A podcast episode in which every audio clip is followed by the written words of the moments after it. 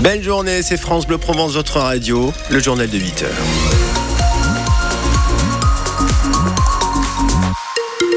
Avec Lou Bourdi. Et sur la route, Philippe, attention aux orages. Voilà, surtout dans le secteur de Lançon-Provence, Salon de Provence, Grance, euh, Cavaillon. Si vous prenez euh, la 7 ce matin, on a une cellule orageuse qui traverse notre région euh, de la Camargue, direction Aix et le Var ensuite.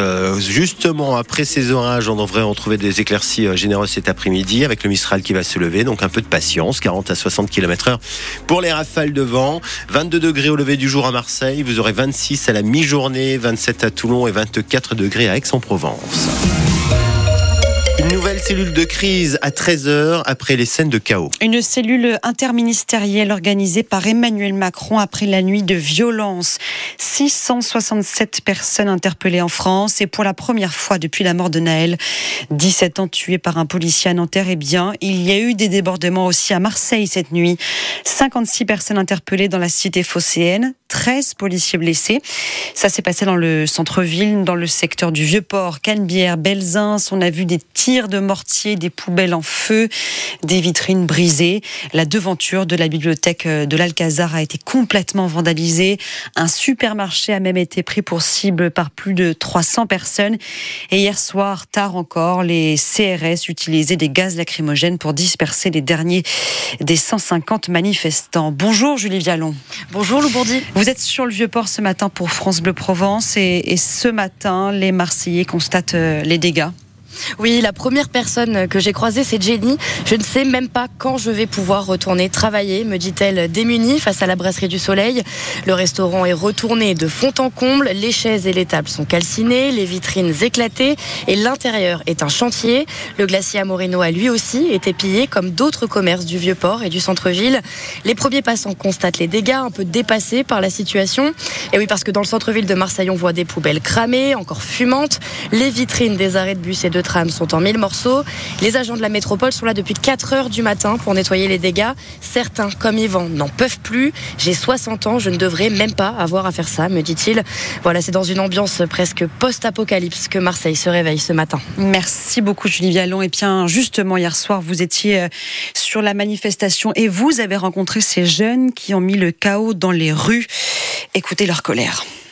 C'est chaud là, de partout il y a des feux. Il y a beaucoup de gaz, des gaz lacrymogènes, des choses comme ça. C'est le bordel, hein, c'est pour le petit Naël. Et on va tout niquer pour lui. Parce que ça se fait pas ce qu'ils sont fait.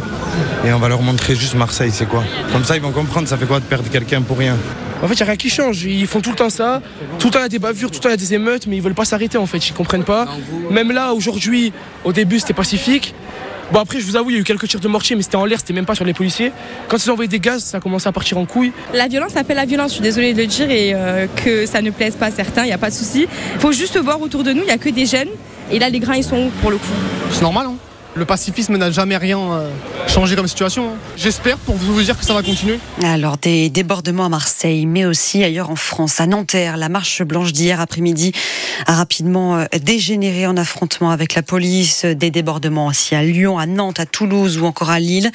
Un couvre-feu nocturne a même été mis en place dans plusieurs villes, comme à Clamart ou encore à Compiègne. Et selon une note des renseignements que plusieurs médias ont pu consulter, eh bien, les autorités s'attendent à une généralisation des violences les nuits prochaines. Et le policier qui a tiré sur euh, Naël a présenté ses excuses. Oui, il l'a fait euh, pendant sa garde à vue. C'est ce que dit en tout cas son avocat hier soir sur BFM TV. Les premiers et les derniers mots qu'il a prononcés étaient pour dire pardon à la famille, assure Maître Liénard. L'avocat qui annonce par contre euh, faire appel parce que selon lui, les faits ne sont pas répréhensibles. Il faut se dégager de l'image. Il faut se demander si le tir est légitime ou s'il ne l'est pas.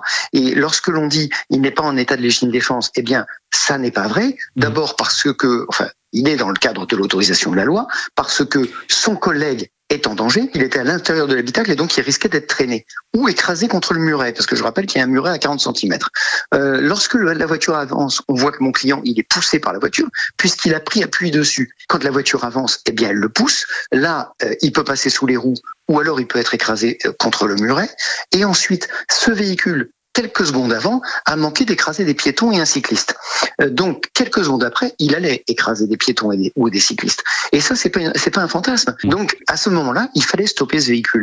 Et la, la seule manière de stopper ce véhicule, hélas, c'est d'appliquer un tir sur le conducteur. Ouais, le policier euh, a passé euh, la nuit en prison. Il est mis en examen pour homicide volontaire. De son côté, la mère de Naël prend la parole aussi, très médiatisée. L'image d'elle hier euh, lors de la marche blanche à Nanterre a fait le tour des médias, le tour des réseaux sociaux. On la voit debout sur le toit d'une voiture avec un t-shirt blanc, euh, le bras en l'air, avec un fumigène dans la main. La mère de Naël qui a pris la parole hier sur France 5, elle dit ne pas en vouloir à la police, mais à une seule personne. Je cite celui qui a enlevé la vie de mon fils. Alors vous, ce matin, évidemment, qu'en pensez-vous? Oui, on vous donne la parole évidemment. Est-ce que vous trouvez qu'il y a un problème avec la police en France? Est-ce que vous trouvez légitime la colère dans la rue à Marseille ou ailleurs en France Ou au contraire, vous ne comprenez pas ces scènes de chaos parce que les manifestants s'attaquent à des commerces, mais aussi des écoles ou encore des mairies? Vous avez la parole ce matin en 04 42 38 08 08. Dans le reste de l'actualité, cette annonce surprise dans la polémique autour du château de la Busine. La mairie décide finalement de reprendre directement la gestion du château. Euh, Selon elle, une erreur s'est glissée au moment de l'appel à candidature. Alors c'est plus simple d'annuler carrément l'appel d'offres. Surprise parce que vous le savez, Nicolas Pagnol, le petit-fils, très en colère d'avoir été évincé de la gestion du château de ma mère, avait lancé une pétition, une pétition qui a récolté ce matin près de 60 000 signatures. Mais le maire de Marseille avait toujours dit qu'il ne plierait pas face à la pression. Si vous entendez une grosse alarme à 8h ce matin au niveau du barrage de Bignon, pas de panique. hein. Oui, surtout pas de stress parce qu'il s'agit seulement d'un exercice. Ça se passe à l'est d'Aix-en-Provence. Un scénario imaginé par la préfecture. Le barrage qui craque à cause d'une crue exceptionnelle. Un exercice, Émilie Briffaut, avec euh, plusieurs objectifs. Oui, et parmi ces objectifs, il y a d'abord la sensibilisation des habitants au plan d'urgence, aux risques encourus. Mais cet exercice permet aussi de tester les actions d'évacuation dans les écoles identifiées à Berlétan, Coudoux, Le Tolonnais et Aix-en-Provence. Et puis cet exercice va aussi permettre de tester l'alerte via les différentes sirènes. Ainsi, dans la matinée, les 16 sirènes du barrage de Bimont vont retentir. Il s'agit de la corne de brume.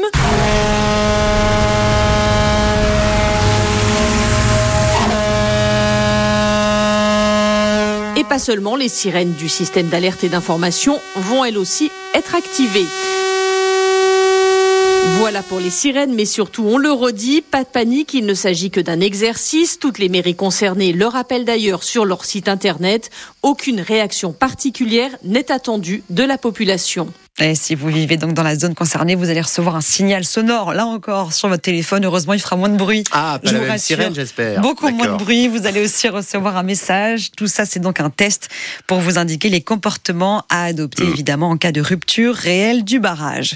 Et puis, on termine avec une bonne nouvelle. Si vous prenez le métro pour aller à la gare Saint-Charles, pour ensuite prendre votre train, eh bien, le dernier contrôle sécurité de l'escalator hier a été validé. Ça veut donc dire que l'escalator, l'escalator sera remis en service dès demain. Donc fini l'escalier. Enfin, on pourra le prendre. On euh, arrête d'arriver en sueur dans le train. Bon, et ceux qui veulent travailler les mollets, le fessier, c'est l'escalier. C'est ça. Hein, L'escalator, ça travaille rien. Je le sais par expérience.